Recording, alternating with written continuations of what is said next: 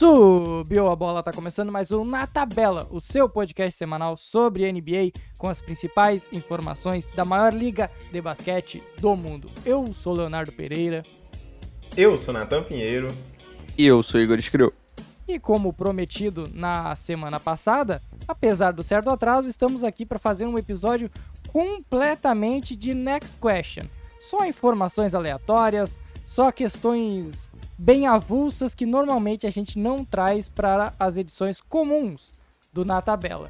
Mas antes disso, nos siga nas redes sociais, arroba Na Tabela Podcast no Twitter e no Instagram. Muito em breve tá saindo o site do Na Tabela e vai ter muito conteúdo do Igor trazendo estatística do cu do mundo, do Natan analisando o galão da massa por isso, lá, cara? que eu tenho certeza.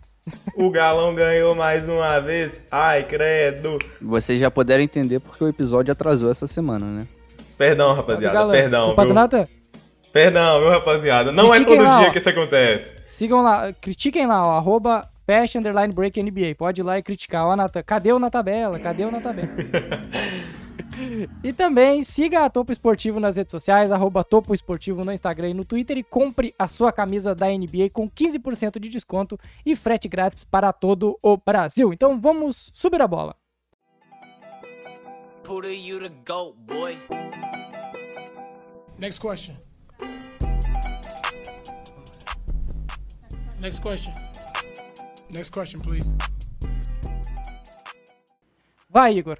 Tu, idealizador deste quadro maravilhoso, comece, que eu sei que vai vir algo muito excêntrico, para não dizer outra coisa. Que responsa começar mais uma vez? Então vamos lá. Gostaria de perguntar aos senhores qual é a avaliação em relação à temporada de Obi Toppin, um cara aí que era muito discutido no- na época de draft, uma série de questões que preocupavam. Qual é a visão de vocês nesse momento, do jogador que ele está, que ele está se tornando no Knicks e na NBA? Meu amigo, ele já tá sofrendo já com o de sempre que já era esperado, né? Espaçamento. E já tá sofrendo ainda mais num time do New York Knicks que tem muita dificuldade para atacar, né? É uma tristeza isso aqui. Mas se você for pensar, o Obitoven ali tem 18%, 18, 19% para 3 pontos em somente 1.6 arremesso de 3 por jogo. Então, é um cara que basicamente tá fazendo a sua função ali de tentar ficar atacando a cesta, jogar mais preso no garrafão, mas ao mesmo tempo, ele não é um protetor de aro que vai conseguir é, justificar, por exemplo, ele ser um small ball 5, por exemplo. E isso aí complica um pouco também do ponto de vista de que também não é um jogador ali que você consegue fazer algumas jogadas ali de armação saindo por ele, como o próprio Knicks faz com o Julius Randle, né? Você olha de maneira positiva em relação à sua expectativa para a época do draft? Ou, ok, ele não, não- me convence até hoje, sei lá. Top foi pick 5, né? Pick 6, algo Oito. assim. Oito, Oito. ele caiu para oito. Oito. A questão é que o Beethoven, ele na realidade não me agradava desde cedo, porque ele já vinha muito velho para para NBA. Ele já chegou aqui com 22, 23 anos, se eu não estou 22, enganado. 22. É. E ele já chegou com esse primeiro questionamento quanto ao teto, porque ele foi muito, é, foi muito dominante na época do college, mas ao mesmo tempo a gente entende essa dominância pelo tempo que ele ficou dentro do college. E o próprio jogo dele tinha muita dificuldade de se traduzir para NBA, porque a dominância dele vinha no post ou então é, dominando fisicamente os adversários. Mas essa transição de fazer isso para a liga é muito complicada, sabendo que ele vai jogar com jogadores com muito mais preparação do que jovens jogadores ali que estão na faculdade, né? E ao mesmo tempo, ele já não empolgava muito por ser uma escolha de loteria numa época que era muito questionável se ele realmente valia essa escolha, sabendo que tinha outras melhores opções. Ele, nessa temporada, ele dobrou a pontuação dele, em média, a temporada passada, e foi tá jogando 4 minutos a mais que o ano passado. O, o grande fator do Obtopping é, é a intensidade que ele traz pro jogo. Eu acho que dá pra dizer assim, é um, um espaçamento vertical, é uma ponte aérea, é uma enterrada, é uma agressividade à cesta. E ele pode até estar mal na bola de três, mas ele pelo menos está criando essa alternativa, tá, tendo, tá arremessando uma bola pro jogo, não é um cara que tem total vergonha de arremessar. Eu acho que o, que o Topping ele vai ser esse jogador que cumpre uma função de vir do banco, tentar por vezes trazer uma agressividade, trazer uma intensidade maior pro jogo e não um papel de qualquer protagonismo que o New York Knicks queira ou tenha visto nele na hora que escolheu o, o, o jogador no draft. Porque, para mim, para mim o Toppin nem era, nem deveria ter sido um jogador de loteria. Mas o, o, retrospecto, né, o histórico dele no, no college era, era atrativo. Mas, o, igual o Nathan disse, o, o estilo, a forma como o Toppin jogava é, era muito complicada de se adaptar para a NBA. Tem um ponto também, né, que agora a gente vai ser aqueles analistas de obra pronta, né, que aí fica muito complicado. Mas se a gente parar para pensar que o Knicks vai no Obi-Toppin, tendo, por exemplo, caras como Tyrese Halliburton, ali de opção no próprio draft ali, que foi selecionado quatro escolhas depois pelo Kings, e a gente vê o, o, o Knicks tão desesperado por um armador, tanto que a experiência Kemba Walker está sendo bizarra de ruim, Hum, né? Já, já vamos chegar gente- lá, hein? Eu vou comentar sobre É. o, o Kemba depois. E aí a gente vai ter essa questão ali de que poderia ter sido uma opção muito melhor. Obviamente, analisando já passado já uma temporada somente, não é um espaço amostral tão grande, mas o, de- o desenho ali do que foi se tornando o New York Knicks passa muito por essa escolha. E o, e o Toppin não tem o maior teto do mundo, né? Bom, bom pontuar isso. O Toppin pode melhorar em um ou outro aspecto do jogo dele atual, mas ele dificilmente vai sair do papel que ele tem na atualidade com o New York Knicks. Eu confesso pra vocês que eu fiquei preocupado até quando eu olhei pro Obtopping na temporada passada e vi eles passando a quadra e jogando poucos minutos e quando jogava era essa a função dele, ficar ali no corner e tentar desenvolver esse arremesso. Fiquei preocupado.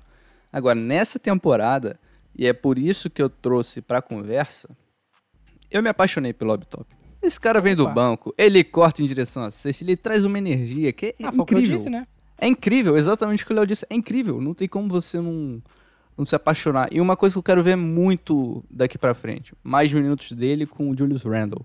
O Randle talvez ali fazendo small ball 5 e o Obitop na 4. Por quê?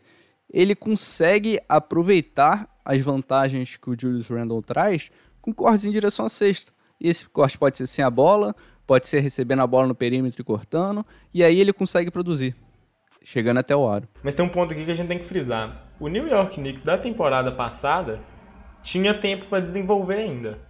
O New É. York Knicks dessa temporada não tem o tempo para desenvolver. Talvez por isso que o Knicks já está investindo na força dele. Não em desenvolver fraqueza, mas sim no potencial dele, que seria esse ataque à cesta, né?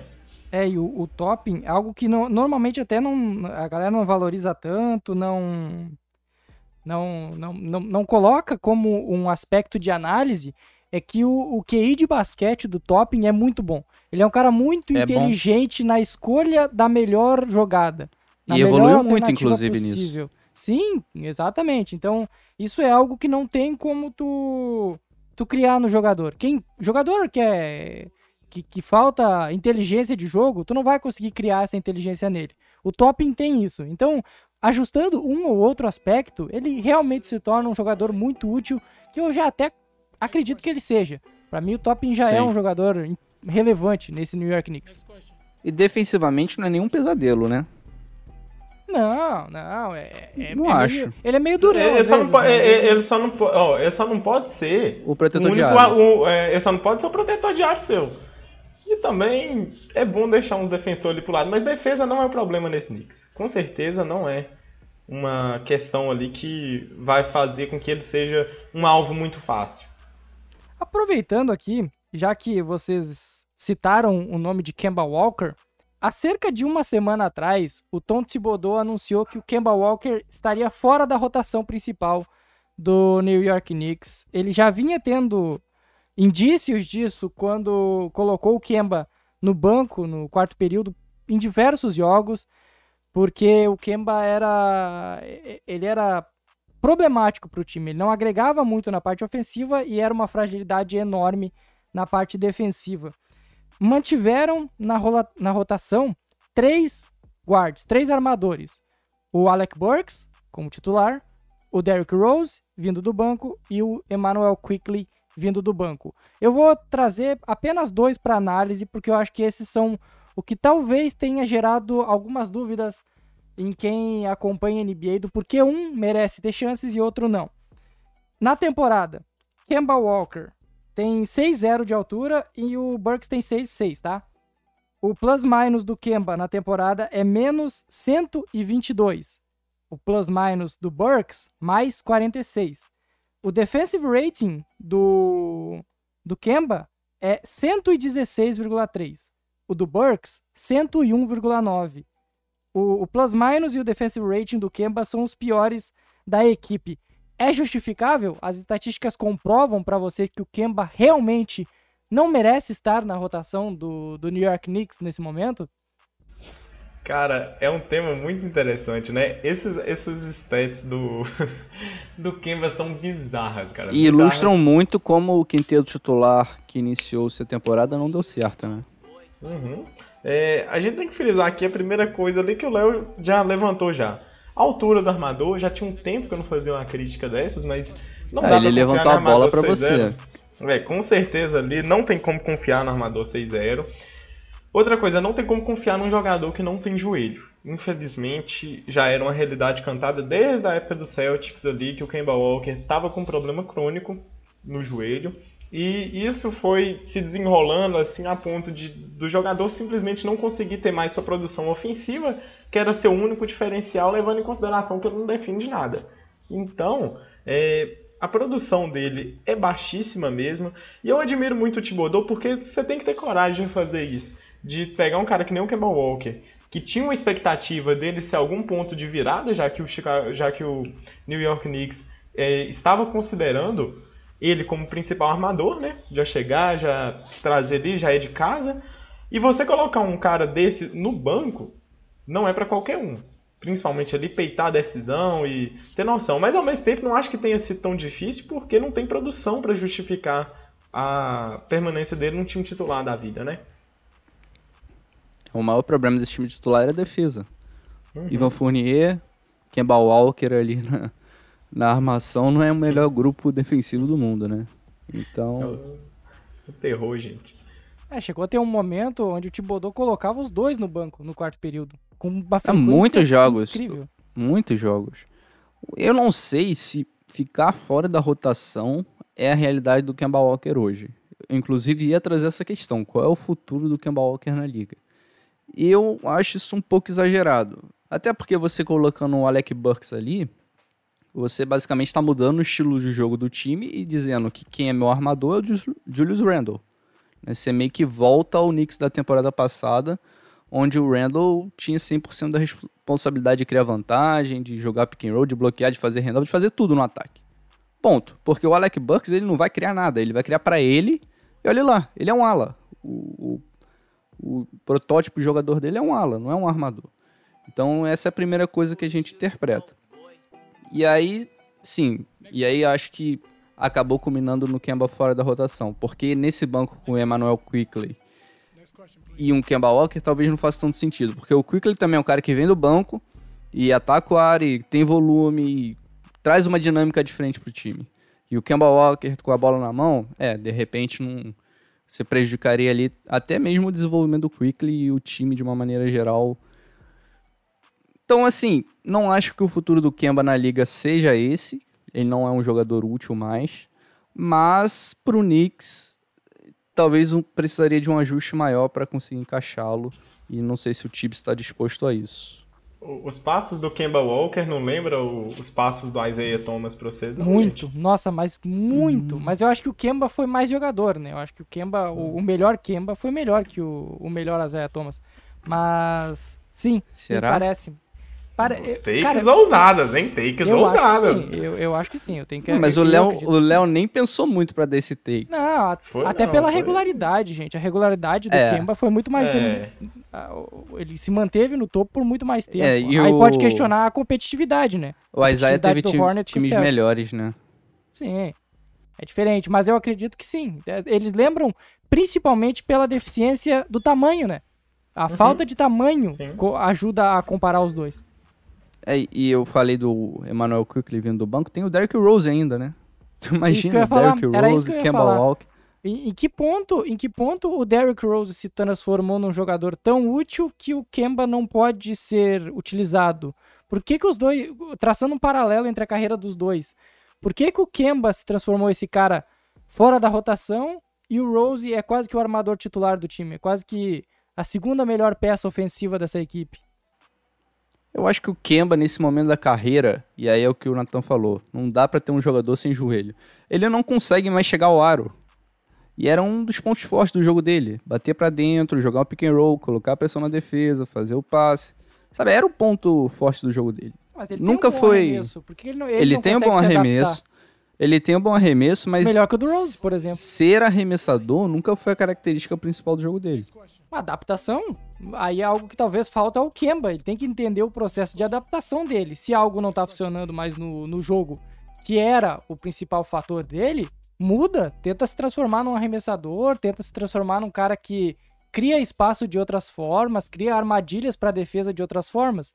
Porque se ele não se adaptar, o, o- futuro dele é o Isaiah Thomas. Não tem pra onde correr. É, mas aí vamos pensar. Ele é um armador 6-0. Qual é, o- é a perspectiva dele ser um cara que joga sem a bola, só arremessando pra três? Muito pequena. Muito pequena. É difícil você criar um arremesso com um cara tão baixo. Porque as defesas tão longas da NBA conseguem chegar e dificultar o arremesso. Nunca é um arremesso livre para um cara desse. E eu imagino que o arremesso saindo do drible seja o favorito dele. Então você vai ter que jogar um pick and roll e lidar com os pull-ups dele ali da, de frente para sexta, que é uma jogada característica dele também. A que nível de eficiência ele vai co- conseguir produzir isso? Qual é o impacto defensivo do time? Porque ele não tem sido um bom defensor há muito tempo. Tem sido muito difícil jogar com ele, porque ele não consegue ficar na frente de ninguém. Basicamente isso. então, assim, eu acho que ele ainda é um jogador de NBA, ele tem muito ali, mas precisa de um contexto específico, de uma adaptação que eu não sei se o time está disposto. Eu realmente acredito que não, né? Pra estar nesse ponto, Parece já que não. Tá, já tá tirando já ele completamente de rotação. E assim, o Kemba, se ele não sair da liga, é jogador de banco hoje em dia. Não tem como ele guiar um ataque É. mais de NBA titular, não tem como. É, seria um desperdício muito grande pro time, igual o Igor já tinha falado. Exige tanta adaptação que é desanimador até mesmo para montar um elenco em volta. Principalmente que até mesmo num cenário de muita adaptação, ele também não teria grande desenvolvimento. Alguém, vocês veem algum time da NBA na atualidade onde o Kemba poderia encaixar? Onde o Kemba seria um fator relevante pro time? De titular, Pode ser como titular, ou, acho que como titular o a- pra gente pensar fica mais fácil, mas no banco é, no banco ele deve ter lugar em alguma equipe. Como com, cer- titular, não, com certeza, com banco, com certeza. Titular, você sabe um time assim que é óbvio que ele faria diferença, mas é óbvio que qualquer jogador que chegar lá faz diferença? É o Rockets. Porque o Rockets precisa desesperadamente de alguém ali pra controlar o jogo, né? Apesar do Kemba ser um cara muito mais de pontuação do que de, de, de controlar o jogo em si. Uhum. Mas ele seria com toda certeza uma experiência muito melhor do que confiar no Kevin Porter Jr. Eu. Mas aí o Rockets também não tá nem afim de botar o John É. Wall pra quadra. Vai trazer Com o certeza. Kemba pra quê? É. Eu, eu vejo sentido dele em diversos times, pra ser sincero. Como Primeiro é o titular? Wizards. Mavs? Não, Eu não. pe- Todos vindo do banco. Não, Wizards. então, Ah, tá, to- não, todos pô, vindo não. do banco eu concordo. Todos- To- Vindo do banco, Ah, os 15 sim. times da liga Titular, tem lugar. ainda. titular, Igor. Titular, não. Mas olha só, imagina, a gente falou do Hawks, Hawks melhorou e tal, mas ainda tem aquele problema do playmaker vindo do banco, que o Low Williams está no, na fase final da carreira, não sei se é tão confiável. No Hawks ele seria importante nesse papel. Até pelas semelhanças banco, né? defensivas com o Trae Young, né? No Wizards também, você tem o Aaron Holiday lá, Kemba Walker é mais jogador. Com Vamos combinar. certeza.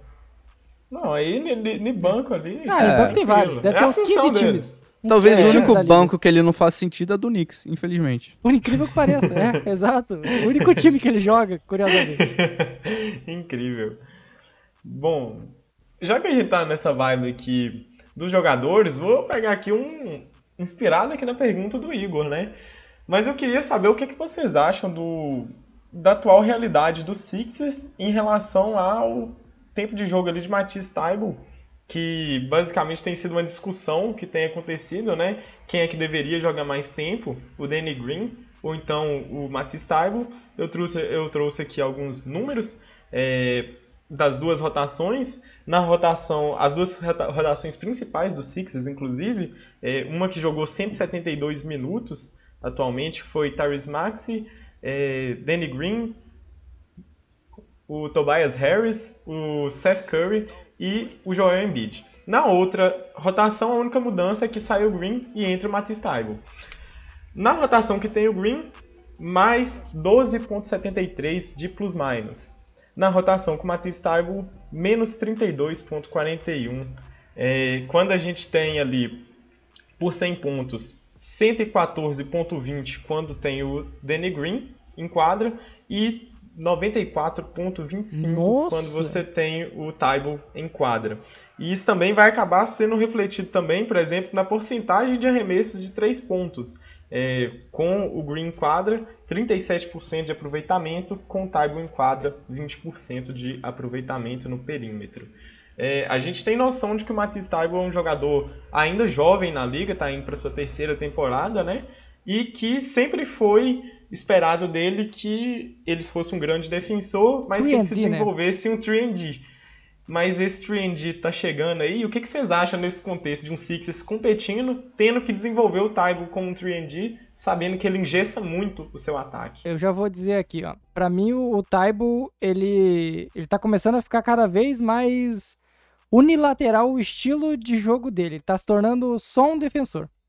Porque o Taibo, em algum momento da carreira dele, deu passos pra um, um arremessador mais confiável, pra alguém que tentava mais.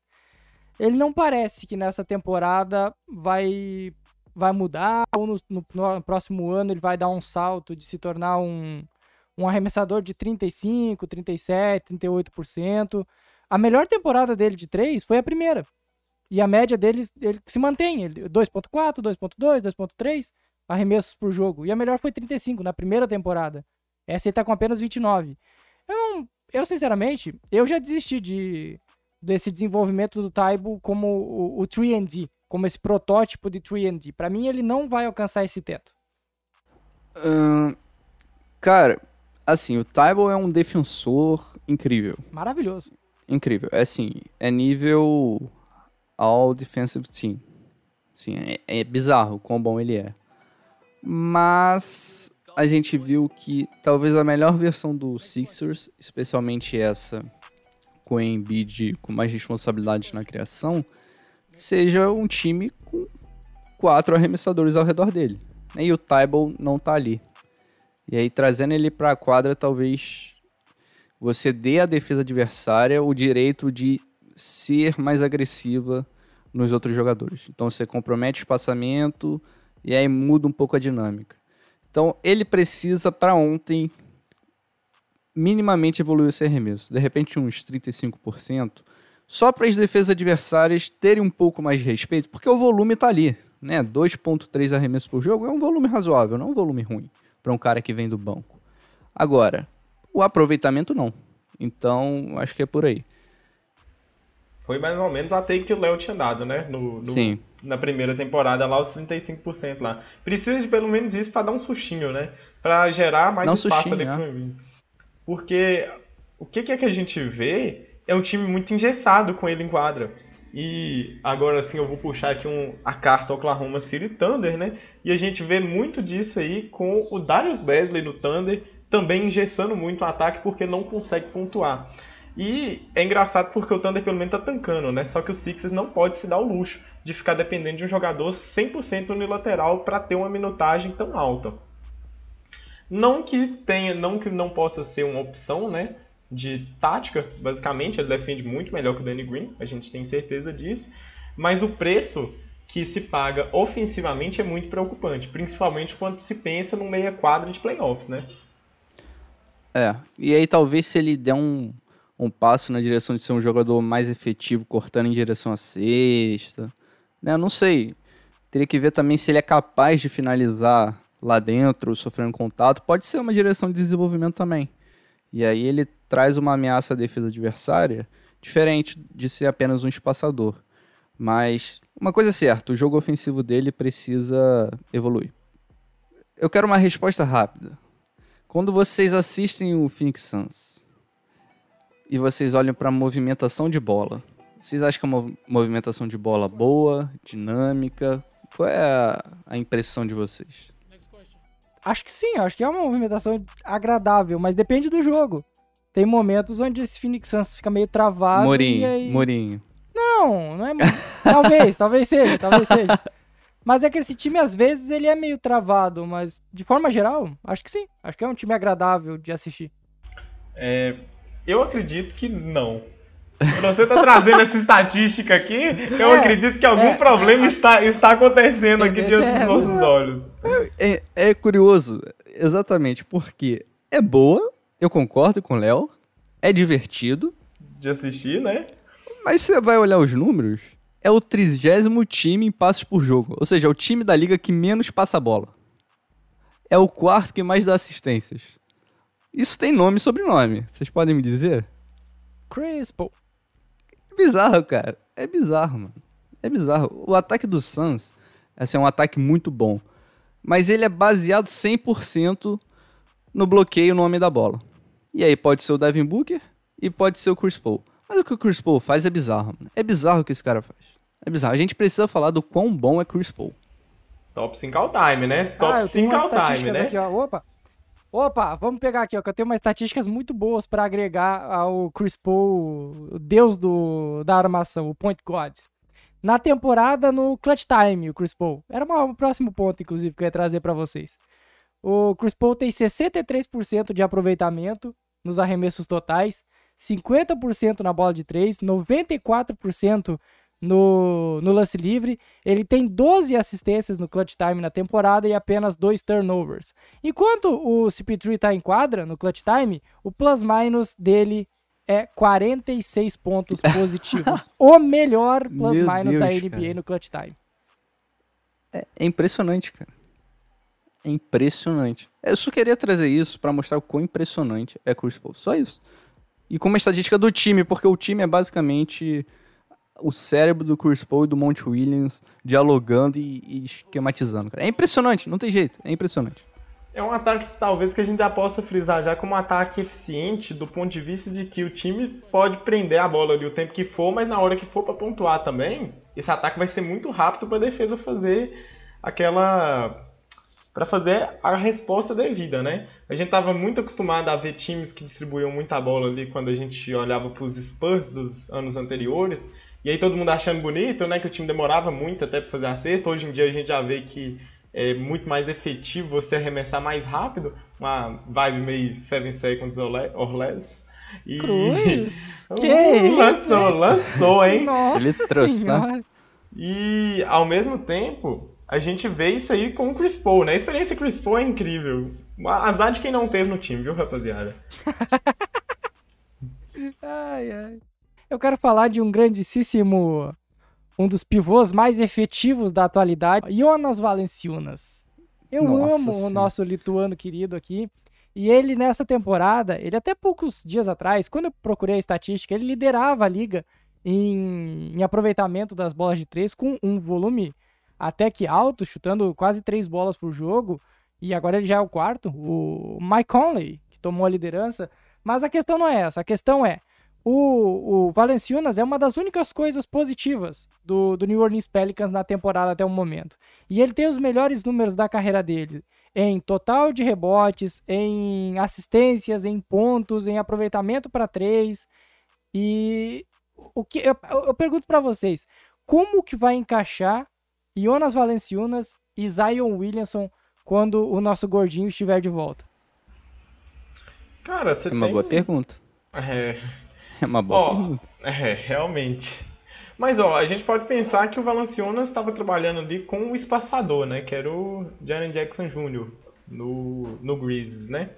No- Quanto tempo que eles jogaram juntos mesmo? Só porque teve um tempo do Depende do DJJ ponto de com vista, né? lesão, né? Porque teve um tempo de do lesão de do vista. DJJ, né? Deve ter dado 15 E- jogos no máximo. É, deve ter sido. A experiência foi é um espaço amostral muito pequeno, né? Pra gente tirar uma take ali muito simples. Eu acho que esse encaixe ele vai acontecer muito porque o Zion Williamson vai destruir qualquer defesa que apareça na frente dele, por mais óbvio que seja o jogo que ele vai mostrar. E, ao mesmo tempo, o Jonas Valanciunas vai ter uma óbvia queda nesses números dele. Ele não vai continuar sendo tão bom assim quanto parece. acredito que ele vai acabar tendo uma função ali mais na cabeça do garrafão, eu imagino. Uma Yusuf Nurkic vibes? Ah, O que, que você acha, Igor? Eu tô curioso pra ver, primeiro, qual vai ser o Zion.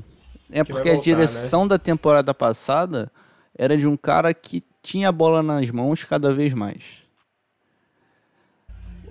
É o sistema O gravitacional. Valanciunas, Sistema é- gravitacional começando, né? com o Valanciunas a gente pode imaginar o seguinte. Ok, Zion vai voltar, Valanciunas vai perder um pouco desse volume dentro do garrafão, talvez esse volume nas bolas de três aumente ainda mais, porque você precisa de um espaçador.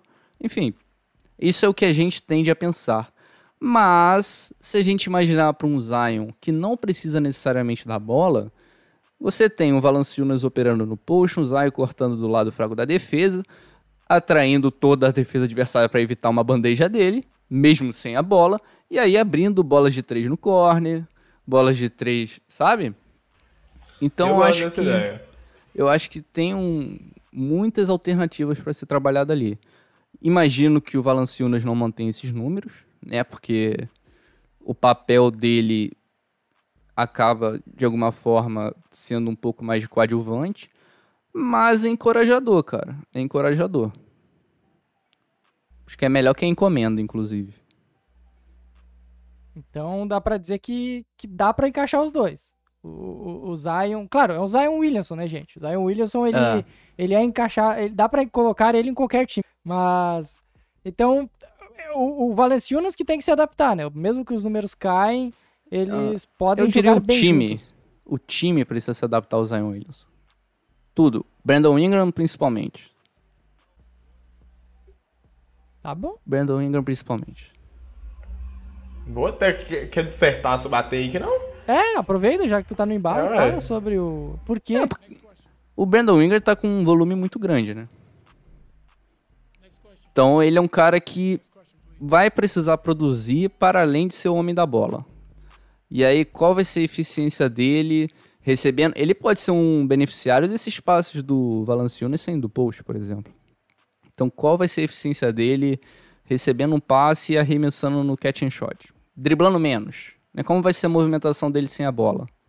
Qual a disposição dele para isso? Porque eu, eu tenho para mim que na cabeça do Brandon Ingram ele quer ser o Kevin Durant, uma estrela e protagonista o tempo inteiro. Eu tenho para mim, eu sinto isso dele. Com o Zion, cara, você precisa se adaptar, não tem jeito. O Zion é um- uma das maiores forças gravitacionais da liga. Então, quero ver esse Brandon, Brandon Ingram com menos volume, com mais eficiência e sendo um pouco mais coadjuvante.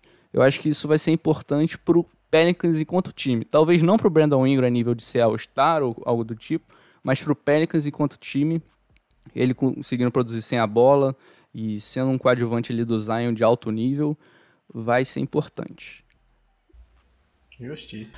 Bom, então agora é, falando de Utah Jazz, basicamente em busca de um diferencial para o Jazz em épocas de playoffs, né? A gente já sabe que o Jazz já é carimbado na temporada regular, mas nos playoffs nem tanto.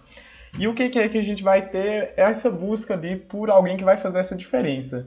E a gente tem dentro do próprio elenco um Mike Conley com uma temporada espetacular ofensivamente até o momento, né? Um true shooting demoníaco de 666. Nossa! É, Demoníaco. não, Ô, demoníaco. louco. Um offensive rating de 130 ao longo de até o momento 21 jogos, o que é bem incrível. E agora sim eu vou trazer uma estatística um pouquinho diferente. Eu vou trazer uma Raptor, que é basicamente uma estatística ali de eficiência, é, muito utilizada atualmente aí por esse povo chato que gosta de número muito específico e nomes engraçados para essas estatísticas. E na Raptor a gente tem um, na parte ofensiva dela, avaliação da eficiência ofensiva do jogador, um Michael Conley em quinto lugar, atrás de nomes como Trey Young, Giannis Antetokounmpo, Nikola Jokic e Stephen Curry. Nada mal, hein? Turminha ruim que ele tá. Nada, é, é uma turminha meio mais ou menos que tá ali ao Ô, lado, ô, né? Nathan, antes, antes de tu falar, a Raptor tá no pique da de LeBron, não sei o que lá. Nesse, Isso, nessa é vibe, isso né? mesmo. É essa vibe, é essa vibe mesmo. Uma estatística muito específica. Tá no, na, num site muito difícil de pronunciar o nome pra mim, mas é 538. que é basicamente ele. Pode, entrem lá que tem algumas tabelas bem interessantes que avaliam jogadores que estão positivos na temporada ali, tanto em ataque como em defesa, como é o caso de Nikola Jokic, por exemplo, e jogadores que estão negativos tanto no ataque quanto na defesa, como é o caso de um Jalen Green da vida, entre outras estatísticas super interessantes que tem por lá. E aqui a gente vai ter ali um Michael Conley ali com 47% para 3 pontos no arremesso ali em quase 6 tentativas por jogo, é um, é um belíssimo número. E uma produção muito boa. Vocês acham que ele, é o, se ele manter nesse nível, é o diferencial para o Jazz? Levando em consideração que ele só jogou 11 jogos de playoffs ali nos últimos 3 anos, né? Jogou 5 jogos contra o Nuggets em 2020, na série ficou 4 a 3 é, Jogou 5 jogos contra o... Jogou a primeira rodada toda contra o Grizzlies na temporada passada, mas só jogou um jogo contra o Clippers. E aí veio a eliminação do Jazz. Eu acho que vai ser muito importante, especialmente se ele chegar saudável, que a gente não viu isso na temporada passada. Mas eu não sei se é o fator de diferença assim pro Jazz. Não sei. Uma coisa que eu vi ontem e me chamou a atenção foi Ração Whiteside lesionado e o Jazz contra o Cavaliers, no time super longo, jogando com o Rudy Gay como pivô. Então você espaça cinco caras na quadra e você tem um, uma alternativa para o time como o Clippers, por exemplo, da temporada passada, que espaçou todo mundo e deixou o Rudy Gobert marcando garrafão, marcando zona morta, movimentando a bola, sabe? Tirou o Jazz da zona de conforto. Então, se eles tiverem essa carta na manga para responder esses times que jogam baixo contra eles, eu acho que pode ser até mais importante do que o Mike Conley nesse nível de eficiência e produção. É, eu também acho que o, o termo, o, o, diferencial, eu não acho que nesse momento da carreira o Mike Conley pode ser considerado esse ponto fora da curva que tra vai transformar um time que está sempre batendo na trave em uma equipe ou campeã ou com sucesso nos playoffs. É, é a gente sempre bateu muito no, na tecla de que o, o Jazz é um time muito encaixadinho que talvez uma peça pudesse fazer a diferença. Mas essa peça tem que ter um rendimento muito alto ainda. O Conley, os números são excelentes. Nesse momento, ele está muito bem no time. Mas eu acho que ainda tem deficiências ali que podem prejudicar ele. E eu não acredito, eu concordo com o Igor, eu não acredito que ele seja o diferencial. Que ele seja alguém que vai transformar o Jazz numa equipe campeã até hoje aí, mais um episódio que a gente busca um herói pro Jazz e a gente não encontra. É então, é difícil, seguimos. cara, é, é, difícil. Eu não sei, eu não sei o que, que o, Jazz, o que, que vai acontecer com o Jazz, para onde o Utah Jazz vai, mas é, é, é, parece que é uma sina da vida inteira do Jazz. O Jazz tá sempre é. a um passo, a um É mais do que um herói o Jazz. Alcançar. O Jazz precisa mais do que um herói. E por isso que essa alternativa que eu vi ontem me chamou a atenção e aí eu quero acompanhar para ver se é realmente eficiente. Ontem foi legal, cara.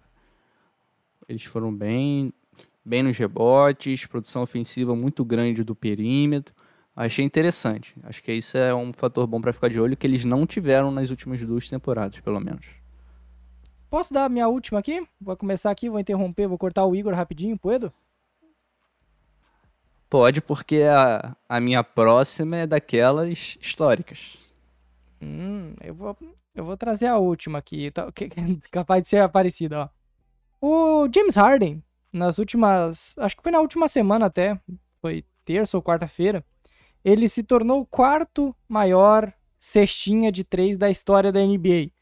Na frente dele está Ray Allen, Stephen Curry, que irá passar Ray Allen ainda nesta temporada, e Red Miller. Ok. dois deles já aposentados. O Harden é o quarto. Entre os cinco primeiros, que é completado com o Kyle Korver, ele é o único que talvez não seja considerado um exímio arremessador de três. Aquele cara que tem na bola de três a sua principal característica. E a minha pergunta é: vocês acham que o, o, o Harden, ele, a carreira dele é diminuída ou é colocada um, um, pouco abaixo, um patamar abaixo de onde deveria estar, por conta do, do, do, jeito que ele joga, da forma que ele joga, do, da, do, daquele momento no, no Houston Rockets, da fama que ele tinha no Houston Rockets, de tomar muito, muito ganhar muitas faltas, de, de forçar arremessos contestados para conseguir as faltas.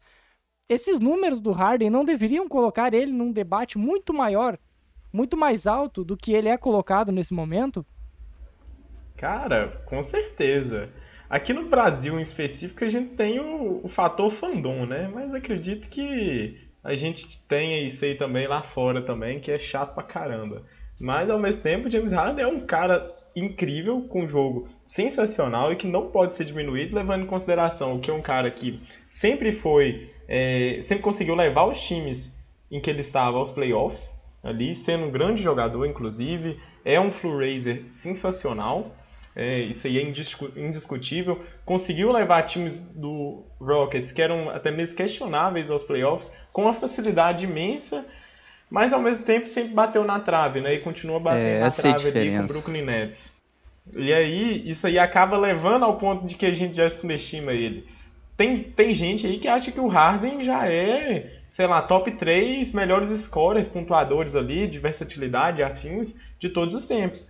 E vai ter gente que vai questionar muito porque tem uma queda de rendimento quando a gente pensa em playoffs.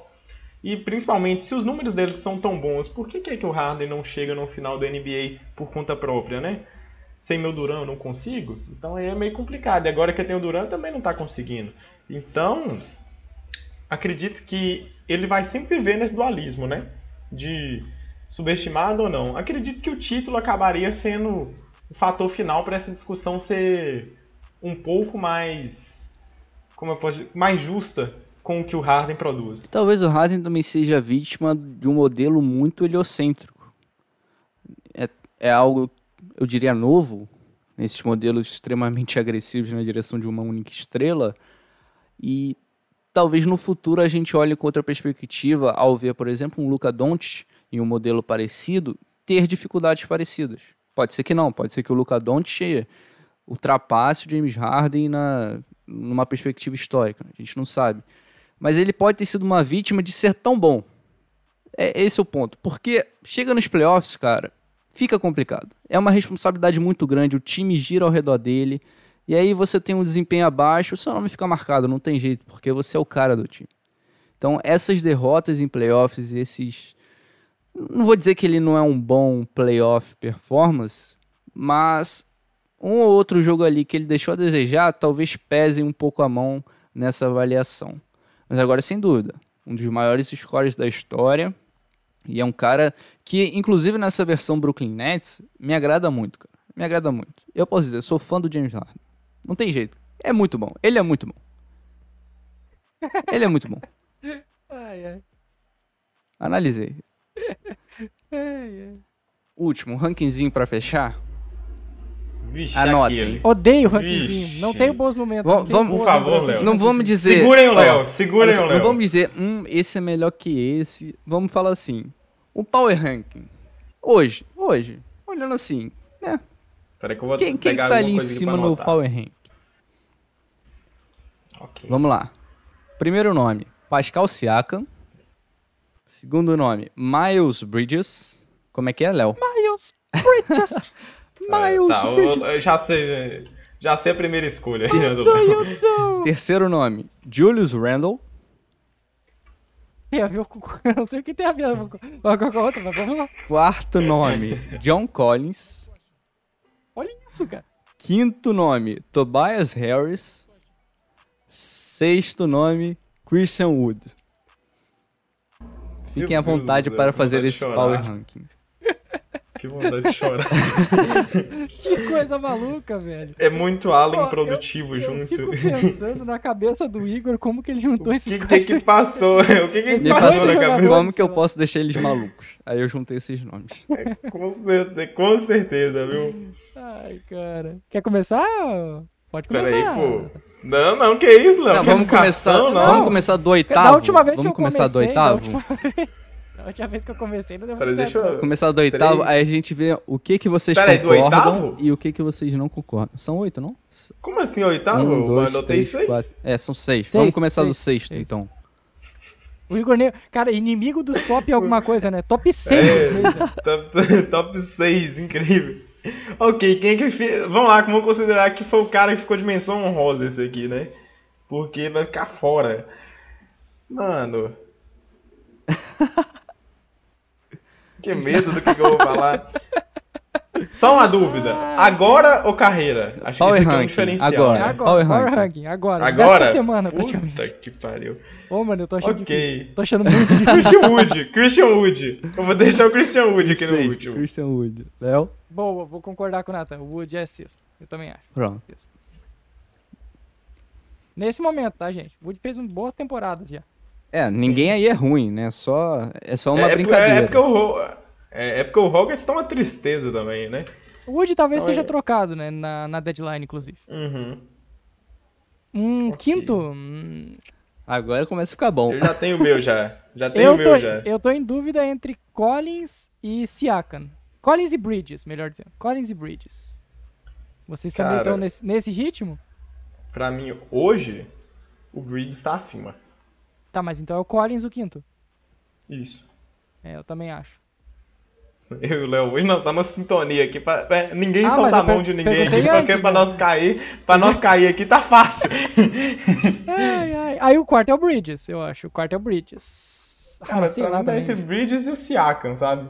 Sim, sim, sim, sim. Não que o Tobias Harris também tenha sido tão genial assim. Tobias Harris, Tobias Harris tá, tá, tá devendo muito Tá, na hora de chamar a responsabilidade Pelo que eu entendi, você já tem o número 1. Um. Sim, sim. Sim, É o Julius Randle. Julius Randle. A gente vai passar um pano pro Julius Randle. Sim, é o Randall. Mesmo com a temporada horrorosa Não- do New York Knicks. E aí? Beleza. Ah, pra mim o quarto é o, é o Bridges ainda. Aí, mesmo que o Siakam não... A temporada do Bridges é melhor. Mas eu acho que o Siakam ainda tá um, um pouquinho acima. Porque ele Cara, já eu- mostrou eu que ele vou- pode carregar um time sozinho. É, eu, eu vou acabar discordando do Léo aqui, só pra, nós, só pra Pra ele não dar uma ficar. Eu vou com o Bridges em terceiro. Eu vou com o Bri- Bridges em terceiro aqui, mas Tobias Harris em segundo me dói um pouco Isso. no coração. Eu queria jogar o ele lá pra baixo. Julius Randle, Tobias Harris. Aí em terceiro tem uma discordância. O Léo com o Siakam e o Nathan com Miles Bridges. Imediatamente após se inverte. E fecham a lista John Collins e Christian Woods. E a sua, Igor? É, tô curioso agora. A Já que minha, tu trouxe? Julius Randle. Hum, Ah, ele nem pensou Eu nem pensei, dele, ele só botou Eu nomes só aleatórios. trouxe esses nomes. Pô, eu, eu só pensando em complicar a gente, não é difícil.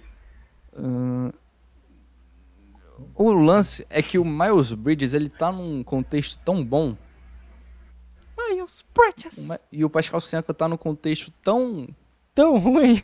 né? É verdade, é verdade. É, que aí me pega um pouco. Mas eu vou com o Siakam. Acho que o Siakam, pelo que ele fez nas finais, ele, apesar do contexto ruim, ele ainda tá no meu power ranking acima. Então, Julius Randle, Pascal Siakam, Tobias Harris, Miles Bridges, John Collins e Christian Woods. Ah, a gente foi bem parecido. A gente foi bem parecidos. Não, não fugimos muito da. Do, do, do, do, do, po- do- do Power Ranking, né? Do top 6 aí do, do Igor. É, mas o Tobias Harris tá me pegando um pouco. Eu botei ele aqui só Tá de vendo? brincadeira e eu não sei onde encaixá-lo. Sei nem se o Tobias Harris deveria estar num.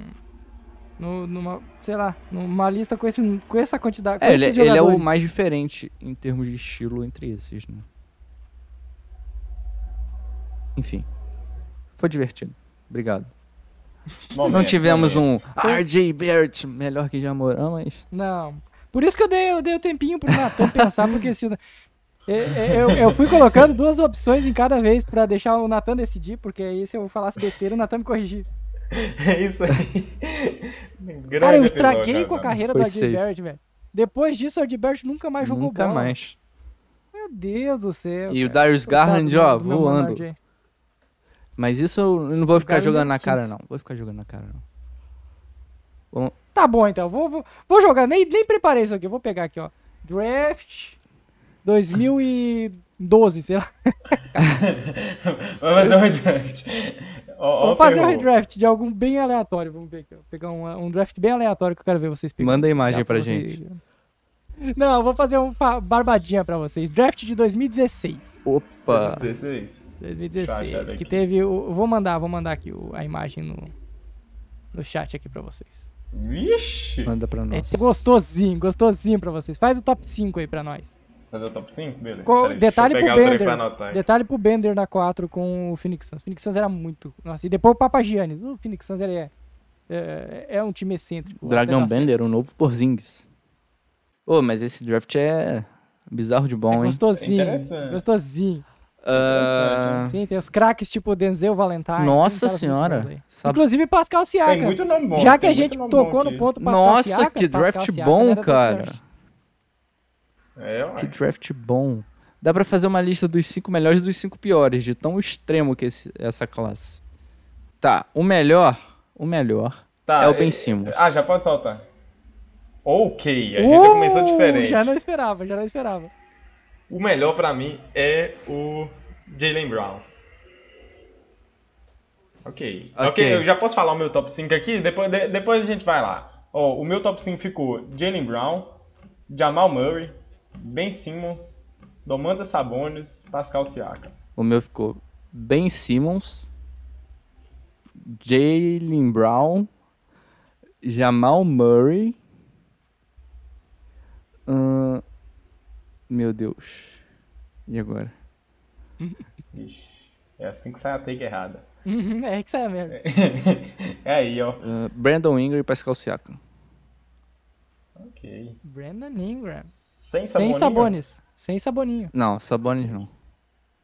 Ô, louco. Sabonis é o Ô, sexto, ok. mas É, provavelmente. O Ingram é o sexto. Aí depois viria, sei lá, DeJounte um Murray. Buddy Hilde. Depois, eu acho que, ó, tem Hilde ali, tem o... Eu não sei pronunciar o nome dele. lá. Aí fica o mistério aí de quem que era o outro. Ué? O Jacob Potel. Ah, o. O Portal. Potel. Isso. Isso. Ele também tá nesse bolo aí do top 10 aí. Ah, Eu- eu- já que era só 5, eu deixei só É. 5. Tem, Carlos Levor também. DeJounte Murray. É. DeJounte Murray pra mim é o sétimo, né? Sabonis, DeJounte Murray. Aí, te deu um top 7, Léo. DeJounte, DeJounte Murray na frente do Levor? Sim. Sim. Eu Nossa. não- Concordância.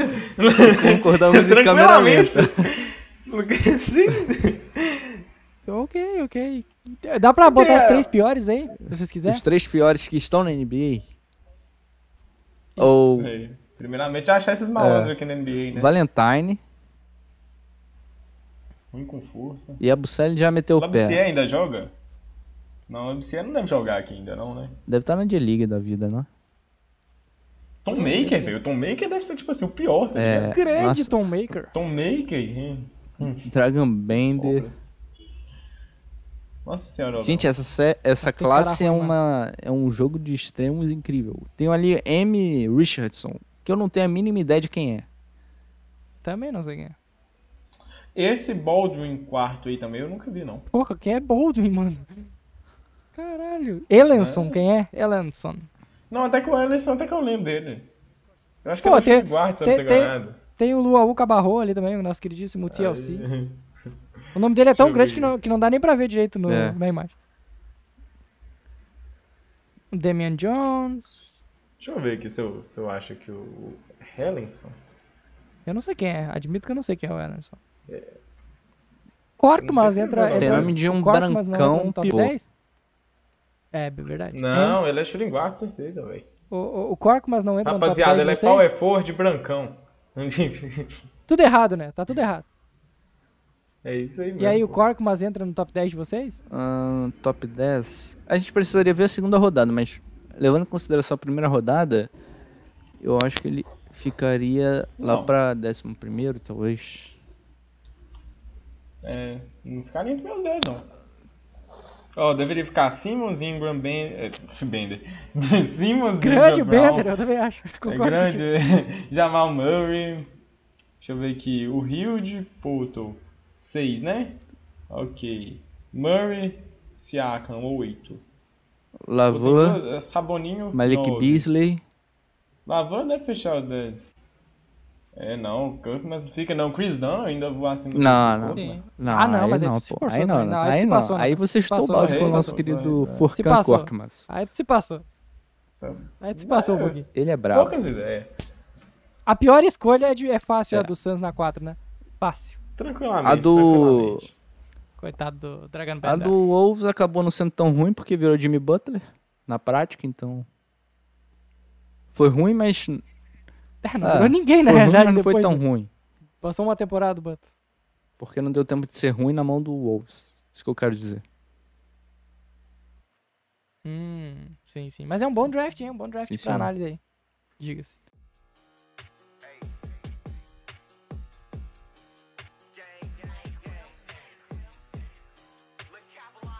Vamos encerrando mais uma edição do Na Tabela. Nos siga nas redes sociais e assine o nosso feed para não perder nenhum novo episódio. É isso, galera. Até a próxima semana. Valeu!